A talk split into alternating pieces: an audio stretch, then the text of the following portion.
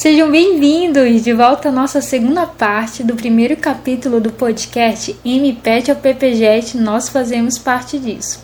Lembrando que nosso primeiro capítulo é um diálogo com os nossos ex-coordenadores, professora Marildo e professora Rosa, e também com a nossa atual coordenadora, professora Andréa Mendonça.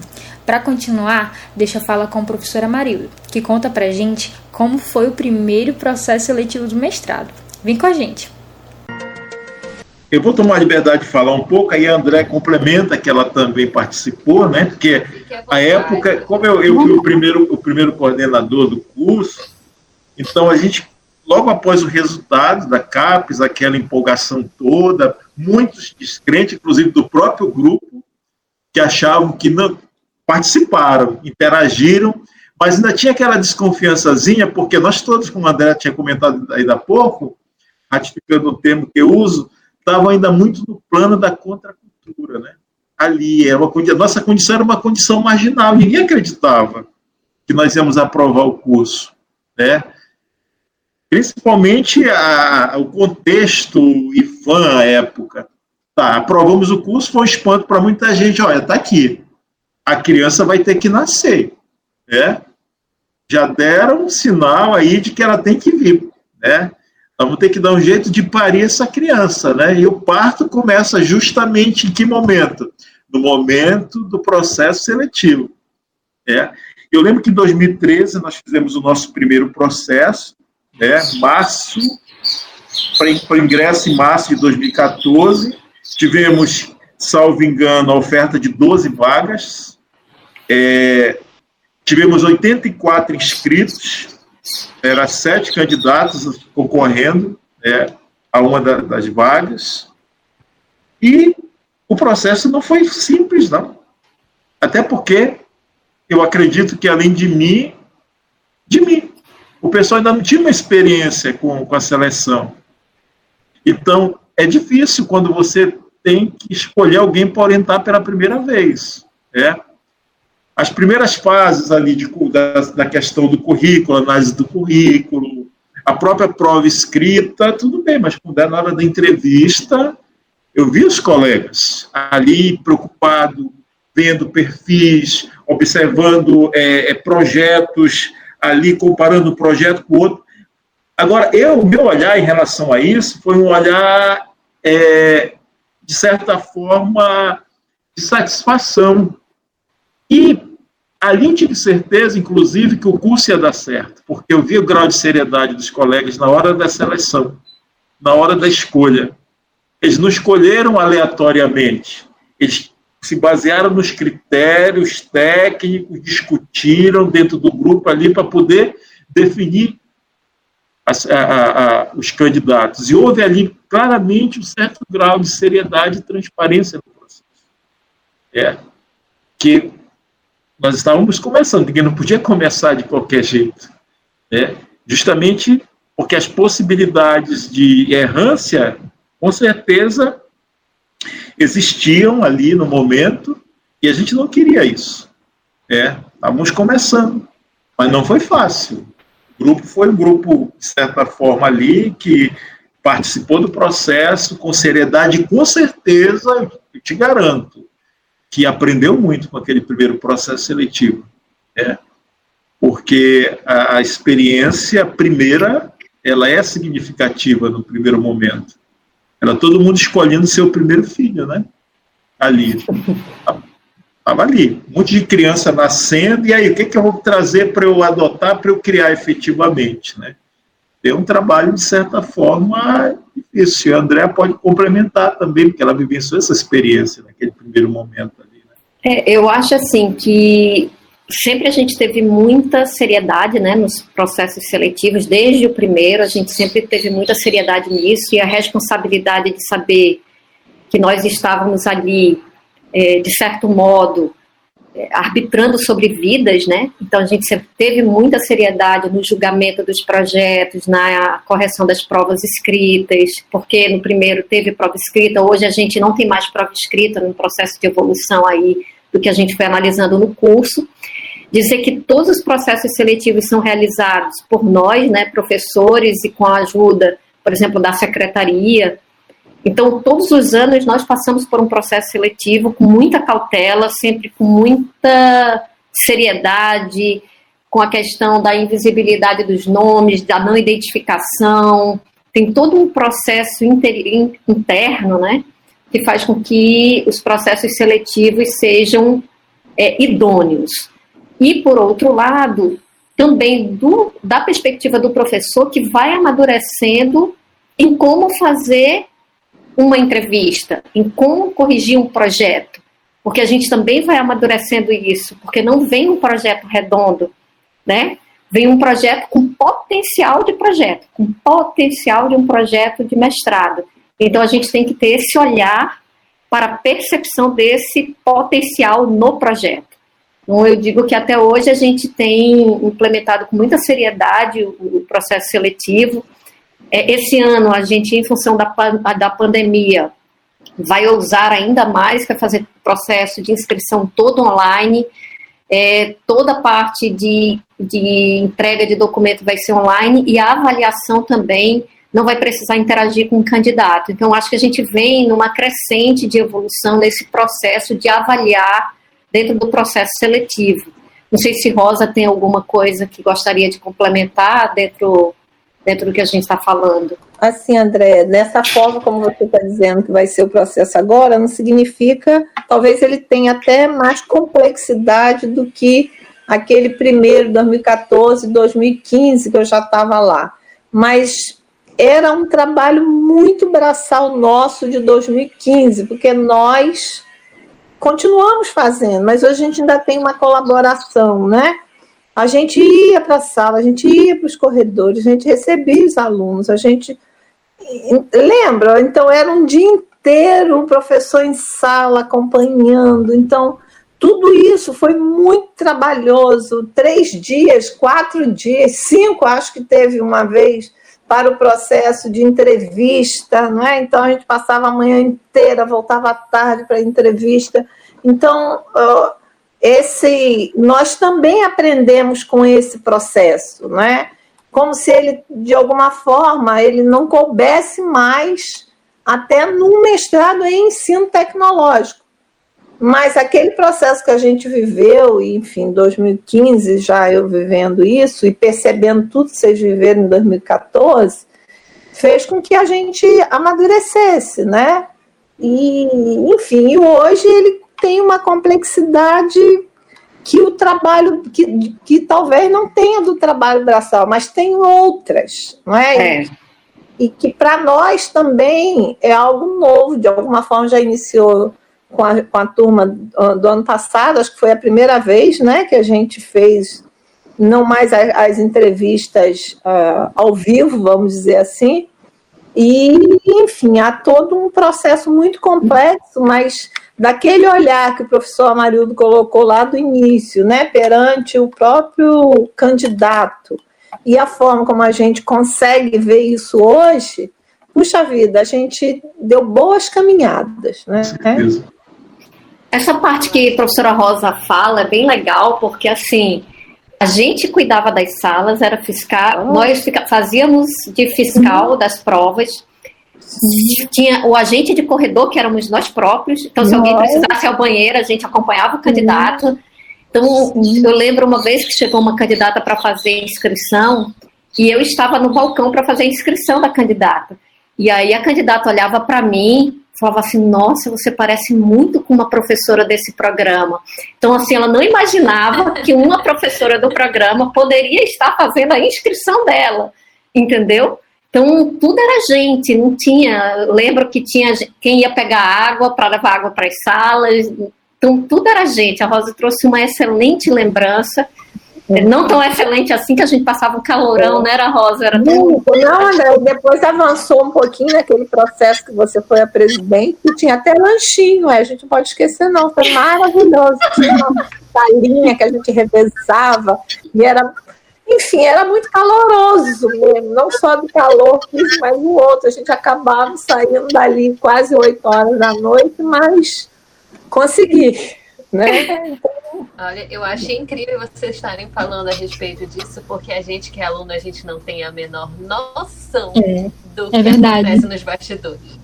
É, e muitas vezes a gente fica se perguntando um com o outro, né, irmão? Como é que é o processo de seleção entre eles? Como é que eles fazem? É, é seriedade mesmo, como vocês falam, né? É um processo de é. seriedade, realmente. Como é que rola lá os comentários de vocês entre os, os participantes, os inscritos? É, a gente fica imaginando cada coisa. Os ouvintes Não, e tem, e tem outra questão quando a gente gravava, fazia as gravações, que hoje o aluno, o candidato, perdão, submete um vídeo. Mas a gente não podia chamar gente para ficar vendo as entrevistas, porque tem uma questão também de preservação do candidato. Então a gente se treinava um com o outro para a gente próprio saber gravar, parar a gravação, comprar mais de uma bateria, porque ia faltar bateria, e depois sair, trocar o chip, trazer um outro chip, porque ia carregar o chip com as gravações.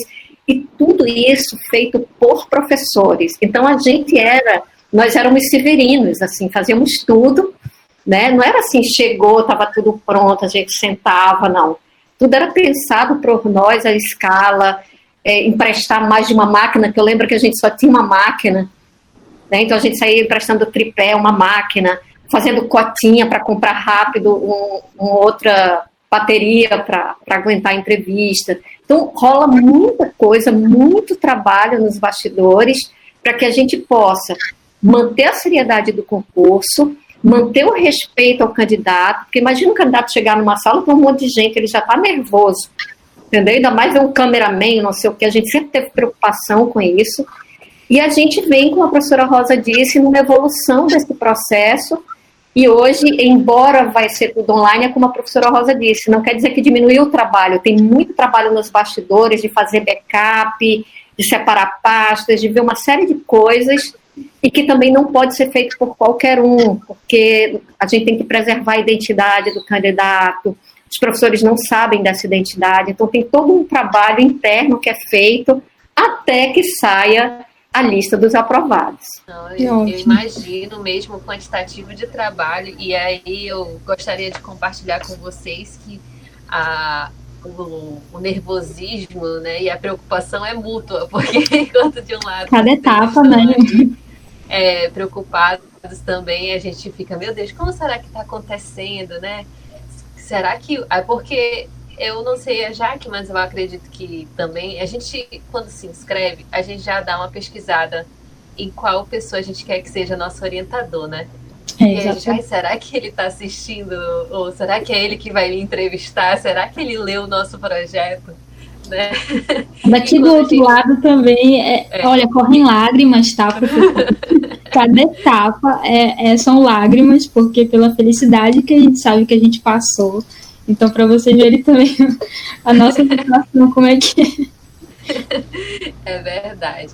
Eu vou aproveitar a deixa, né, para perguntar, já que vocês já falaram de toda a questão das dificuldades né, que tem com relação aos espaços ou com relação ao processo seletivo. A professora Rosa falou em certo momento e ela chegou no programa, depois que saiu o programa, aí tem que pensar na infra do, das pessoas que vão fazer parte do programa, né? Salas de aula, sala de professores tudo mais. Eu queria, a gente queria saber um pouquinho também como é que era quando vocês chegaram. Tinha uma sala, é, aquele canto do cafezinho já existia? Hum. Como é que era? Físico, como é que era? É, porque, é, usando aquele linguajar vulgar, ou quando vocês chegaram, quando a gente chegou lá, vocês chegaram lá, era tudo mato. Vocês que foram capinando, limpando o terreno. Eu acredito que a gente podia lembrar lá da velha, do dito popular do São Tomé, né? História do ver para crer. Estava todo mundo querendo ver se realmente ia vingar para poder acreditar, né? E, em princípio, nós não tínhamos nada, a não ser a sala de aula, uma sala de aula qualquer, que nós discutíamos a respeito do projeto. Era uma, sala de manhã que estava desocupada, que nós reunimos pela manhã, dela lembra, pelas manhãs, né? Tá, isso antes da, durante a concepção do projeto. Aí tá, o projeto é aprovado. E agora? Aí, quando nós tivemos o projeto aprovado, fomos lá andar por dentro ali do, da, da, do, do CMC para ver um possível espaço para ocupar. E coincidiu de, acima da biblioteca, onde atualmente é a secretaria, é, tem um espaçozinho lá, reservado para um projeto antigo já da instituição, estava fechado, isolado. Aí nós procuramos o diretor à época para conversar, que era o professor Júlio, né? Aí ficou sem saber dizer se podia ou não podia. Como era o espaço pertencente a um determinado projeto, o projeto já tinha acabado, mas era do projeto, então não podia mexer no espaço. Aí nós fomos trabalhar o convencimento, conversar com a professora Ana Mena, na época, que era pró-reitora de pós-graduação, para poder pedir né, a intercessão dela para conversar com o diretor para convencer da necessidade do espaço. Foi aí que cederam um, um cubículozinho daqueles para nós. Ali onde é a secretaria, aquele espaçozinho ali era o mestrado. Aí nós começamos a necessidade da exposição. Vamos abrir os braços, vamos abrir os braços. Aí começamos a questionar, questionar, questionar a necessidade de espaço, né? Foi aí que a gente conseguiu ampliar mais na gestão da professora Estela. Época que a professora Estela assumiu a, a gestão do campus e ela deu total abertura para nós. Os espaços que nós íamos sentindo a necessidade, íamos lá, mostrávamos a necessidade para ela e ela e atendendo, nunca negou nada, e de forma que expandimos. Conseguimos, inclusive, aquela área toda ali, que hoje está ocupada pela pós-graduação, né, pelos três mestrados, mostrando para ela a real necessidade. Depois ampliamos ainda mais o espaço com, é, com a que foi numa área lá, lá, lá embaixo, né, uma, uma área toda abaixo ali da sala da, da, da direção, da, e conseguimos uma boa área, um bom espaço ali para pós-graduação. E conseguimos aí depois, já praticamente no final da gestão da professora Estela, expandir ainda para uma outra área, no terceiro andar ali do prédio, onde a gente fez sala de reunião e fez um espaço onde a Copa, onde é o núcleo de pesquisa Sim. que funciona, sala de aula, enfim. Conseguimos ampliar, mas não foi assim uma atividade, aliás, uma conquista rápida, né? Precisou ir mostrando a necessidade, o avanço, e era aquela luta de braço o tempo todo, porque, querendo ou não, a pós-graduação é um nível de ensino só ali. Né? Existe a graduação, existe a educação básica né, também, e nós tínhamos que mostrar que éramos o nível de ensino. Né? Dentro dos dois outros níveis, nós também éramos o nível de ensino. E eu acredito que essa compreensão ela ainda é latente no processo de se conquistar, de se buscar. O que eu acredito que seja um problema mesmo de ordem cultural. A gente vem de uma cultura de escola técnica e que havia ali a escola de aprendizes e artífices, depois expandiu-se mais para a questão do ensino técnico, do ensino técnico, graduação e da graduação pós-graduação. Então, nós somos um nível de ensino, digamos assim, é, ainda em processo de crescimento dentro da instituição se comparado com os outros. Então, ainda tem batalha, ainda tem muita luta aí para nós, professores, pela frente para efeito de legitimar efetivamente a pós-graduação no contexto não só do CMC, mas também do próprio Instituto. Né? E aí tem umas questões que é bem legal da gente falar, que, por exemplo, na Copa, você hoje chega lá, tem um micro-ondas, tem um ar-condicionado, mas ali era só um espaço e a gente foi sentindo a necessidade, puxa, era legal se tivesse um ventilador, não tinha nada lá, né? E um, um micro-ondas, vamos fazer a cota aí faz a cota, divide, multiplica, junta aqui, não sei o quê, põe todo mundo para ir pagar lá na secretaria, então mandando aviso para os professores, a cota de cada um é tanto. Né? E depois nós fizemos uma arinha do café para os professores, uma pequena arinha onde tenha, tinha puff, vamos botar uns puffs coloridos, mas precisa um armário. Aí a professora Lucilene vai atrás, vê um armário lá não sei aonde, pede para o cara da GAN trazer o armário para gente. Então não é nada novo, a não ser os puffs e a gente, vamos, quanto dá tanto? Aí, Marildo, tu está me devendo tanto, paga agora o puff. e aí a gente vai vendo essas necessidades e vai construindo. E isso que eu acho que é legal também. Porque a gente vai vendo essas necessidades e vai fazendo sem que haja exatamente um, uma angústia com isso, né? A gente vai dizer, pô, vamos colaborar, vamos fazer isso, e vai tocando, e vai tocando. E hoje a gente tem uma Copa que tem ar-condicionado, né? Então tem toda uma questão. Então isso é, isso é legal. Deixa eu lembrar uma coisa que é, quando eu cheguei né, no mestrado, o professor disse que iria conversar comigo, e eu fui lá né, conversar com ele na sala do coordenador. E que dificuldade de achar a sala do coordenador, porque ela ficava lá naquele canto que eu não sei o que é lá agora, André, junto com aquela sala de estudo, lá por trás, em frente à sala de Josi, em frente à sala que Josi está hoje. Era só aquele cantinho, lembra, professor? E tinha uma mesa com um computador, só isso. Era isso mesmo. Como o professor Amarildo sempre oferece um café para gente, ele precisava falar com a secretária, que à época era Sara, eu lembro como se fosse hoje. Ele batia no vidro, ela olhava de lá, aí ele falava assim, por favor, aí dava a volta, aí vinha cá para falar alguma coisa. Então, Rosa, boa lembrança. Então, eu falei, mas professor, eu venho para cá, vai ser assim, eu preciso estar perto da secretária. Olha lá, eu com a minha necessidade de estar perto. Será o que, que a gente pode fazer? E aí a gente foi, né, mostrando a necessidade, como o professor Marildo falou muito bem, conseguiu aquele espaço, que é onde é a coordenação hoje, que tinha uma mesa grande, eu acho que ainda tem para reunião, depois o coordenador do ensino da física ficava ali, tinha uma, uma mesinha para ele. Mas ele acabou nunca ocupando, aí foi ficando só a coordenação do mestrado. Aí a secretaria ficava longe. Falei, não, gente, a gente precisa abrir aqui. Aí sempre Lucilene, pode deixar, Rosa, eu arrumo alguém para vir aqui cortar e, e colocar aquele armário. Então foi tudo assim, gente tá? Tenta conseguir um armário com o senhor. Olha, hoje quando eu ia para a garagem, eu vi que tem um armário. Será que ele não pinta, não bota a porta para gente? Aí bota a porta, sobe.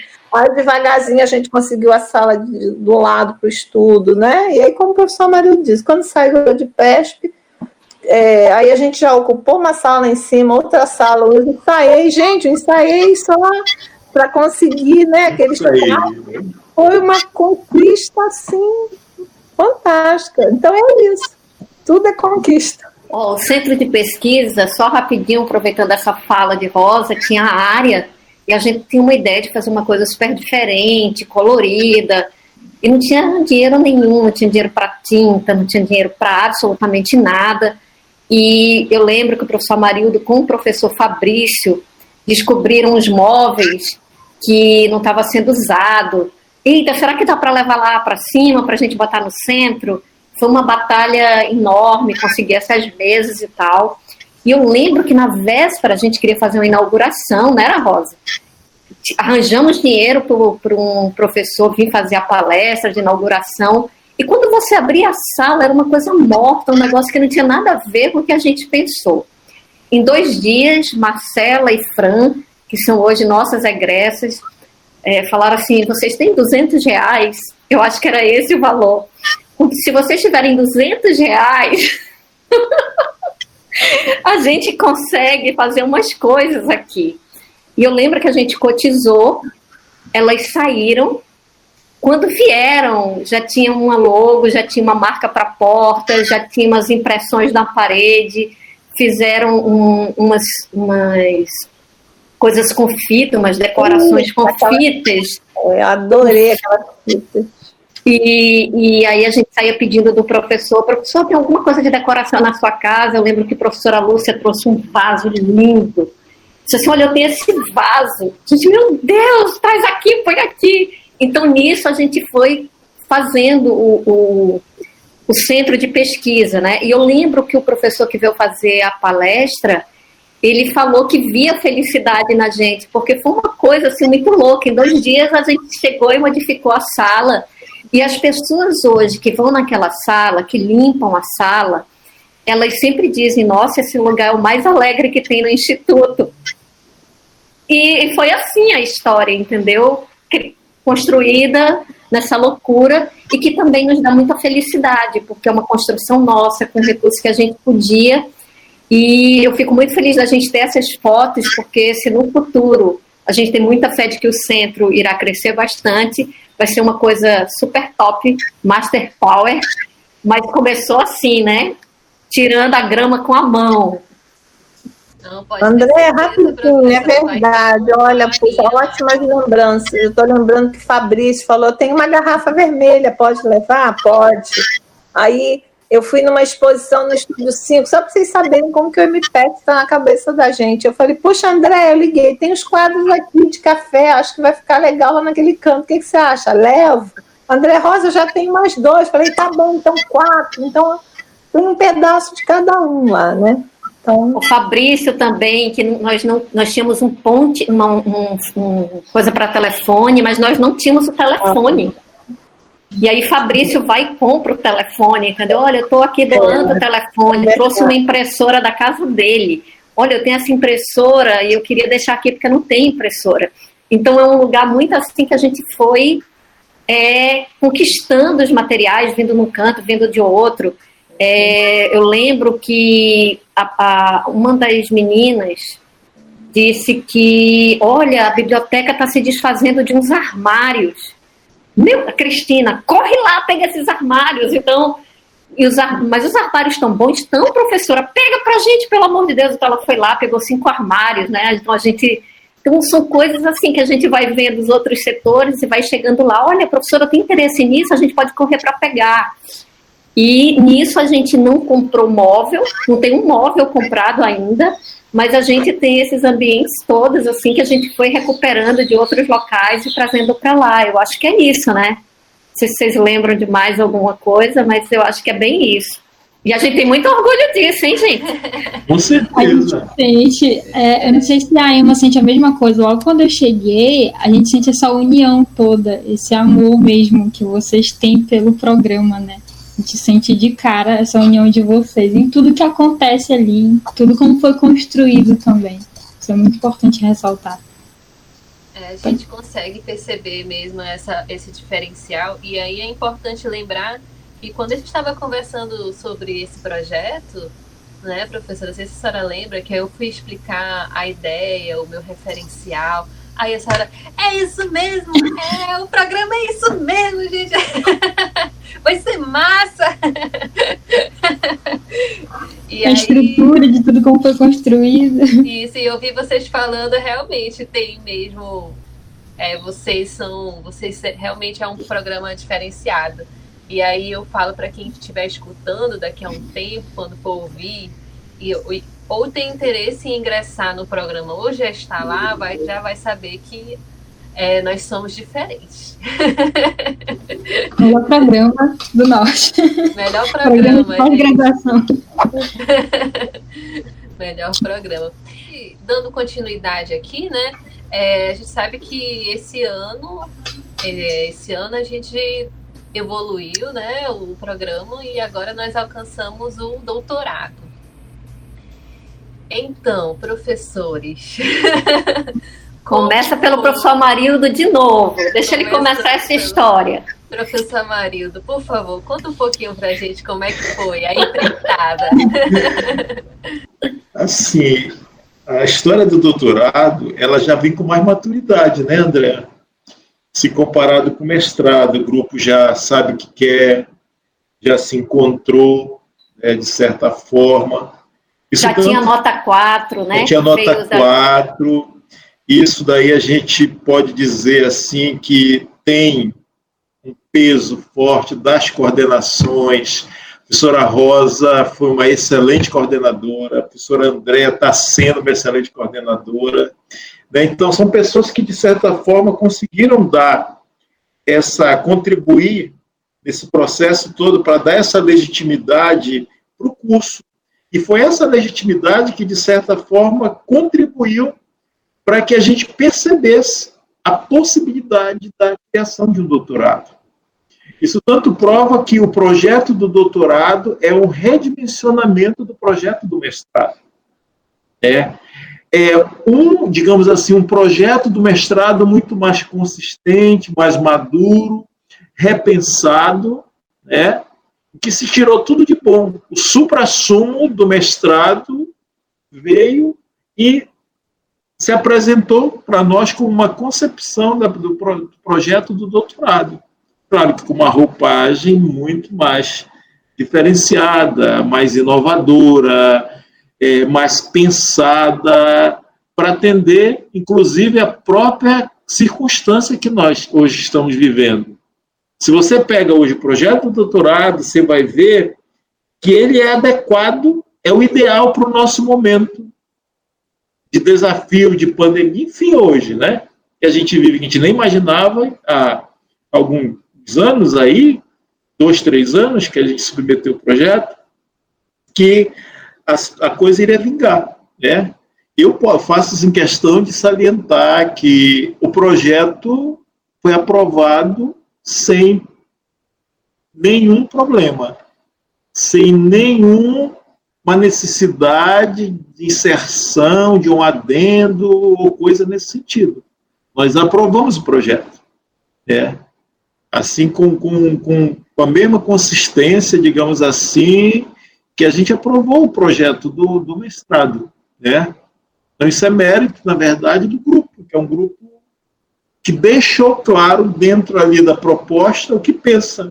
Porque um avaliador, quando vai avaliar um projeto de pós-graduação, ele observa esses detalhes. E, e, é claro ali que, no próprio projeto, que existe consistência, existe uma logicidade, existe uma certa profundidade. Enfim, existe um projeto muito bem elaborado. É? Aí sim, Eva, começam os novos desafios. O que, que a gente vai fazer a partir de agora?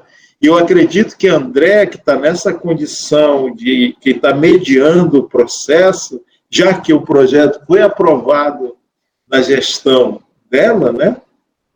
Teria assim mais coisas para comentar para nós, né? E a Rosa, claro, acrescentar, porque a Rosa tem aquela capacidade de perceber os minúsculos, os detalhes da, da, das coisas, dada a esse espírito de sensibilidade que ela tem, né?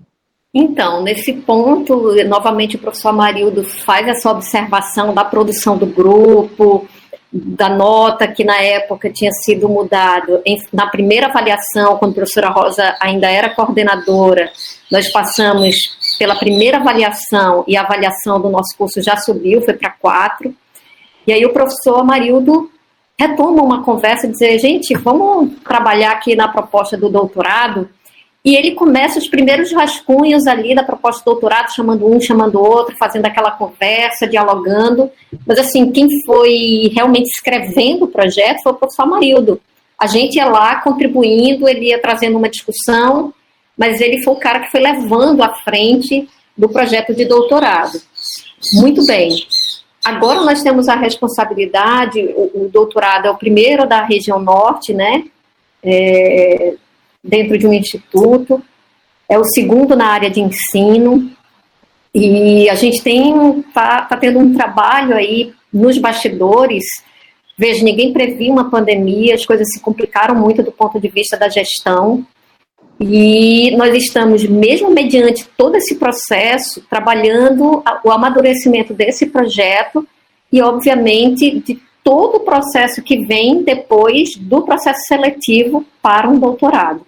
Então, é agora o que a gente está fazendo internamente é dando encaminhamento às questões do mestrado, que não podem parar. A gente não pode parar o mestrado, vamos pensar agora no doutorado. Não. A gente tem, tem a transformação do programa que a página muda, né? A página muda, logo tem que fazer um ajuste, a gente tem que fazer uma série, tem uma série de preocupações internas que a gente tem que tomar é, com relação a como isso vai se dar do ponto de vista operacional. E aí a gente montou um, um grupo de professores que tem se reunido, a gente vai retomar a reunião novamente para encadear as ações agora para o processo seletivo do doutorado.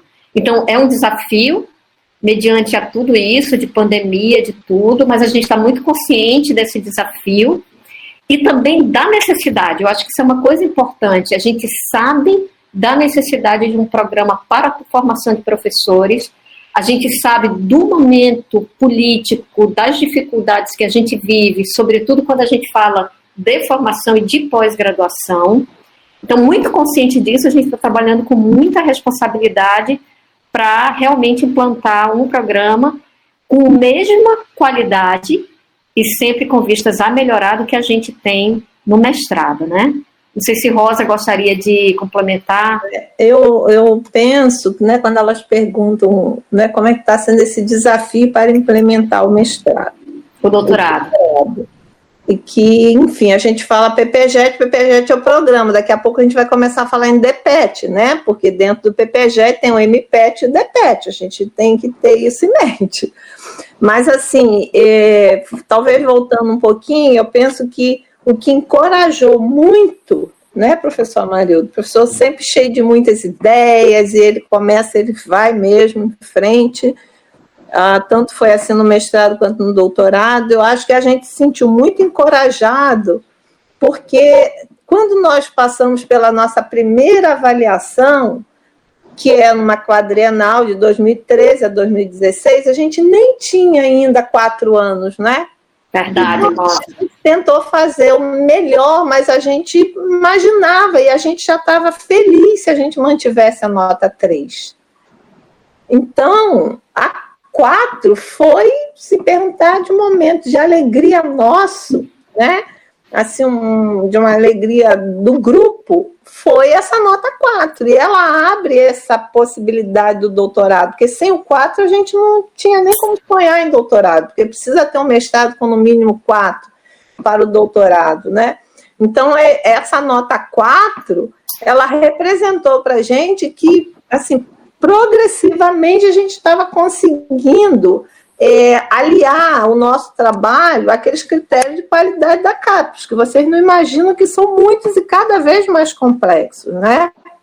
Então, esse conseguir, que é um trabalho da equipe, considerando a direção da instituição, né, a, a, a de PESP, claro, é, de ter imprimido essa qualidade ao curso, eu penso que para o doutorado, embora todo o desafio que ele representa, a gente se sente mais tranquilo. Acho que eu posso dizer isso pelo grupo, porque quando você chega no mestrado profissional, que negócio é esse de mestrado profissional? Acadêmico, todo mundo sabe.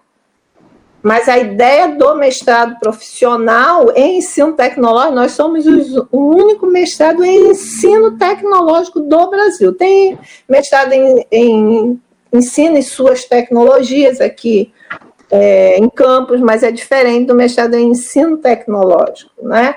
E aí, quando a gente chega num doutorado profissional em ensino tecnológico, a gente já chega com um, um tanto mais segurança. André, e eu tenho que dizer que pensar esse processo do doutorado em ensino tecnológico, as discussões que você, em particular, tem levado para a gente repensar o próprio produto colabora muito com isso. Porque, como o professor Marildo disse, não é focar em produto, é um processo. Mas a gente, o que diferencia, né, em, em grande parte, um, um programa acadêmico de um profissional está no produto, a gente não tem dúvida disso. E aí eu, eu penso que nós, né, é, no IFAM, temos avançado bastante nas discussões relativas a essa construção do produto vinculado a uma pesquisa, jamais um produto fora de pesquisa, né? Então esse esse desafio do doutorado a gente abraça com muita alegria, porque a gente pensa que é uma possibilidade de ampliar a, as pesquisas, não é, é de o ensaiei, ampliar também o próprio espaço, o trabalho ali desenvolvido. E aí eu vou pensando tanta coisa, gente. Eu já pensei o quanto o ter aceitado algumas parcerias, por exemplo, nosso trabalho com o IFAC. Quantos uhum. desafios, gente. A gente tinha um, né, uma parceria com o IFAC para oferecer é, algumas vagas para qualificar aqueles professores Então, eles vinham para cá, a gente ia para lá, eu fui para lá, fiquei 15 dias, né? Os alunos vinham para cá, outros professores foram. Então, é todos esses desafios que a gente assumiu, aceitou e lidou, eu posso dizer que com competência e com qualidade, acho que abre espaço para o, o doutorado e a gente vai para ele com, com muita alegria, esperando que haja essa articulação, né? MPET, DPET, que isso não se perca, né? Que seja realmente um programa, não é mestrado para lá e doutorado para cá. Eu acho que o grande desafio nosso é caminhar como programa e não como MPET e como DPET. Mas a gente vai conseguir.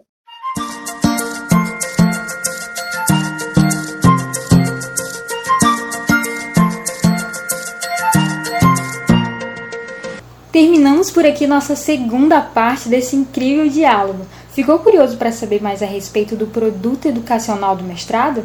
Acompanhe então a terceira e última parte do primeiro capítulo desse podcast, com os ex e atual coordenadores. Te esperamos lá.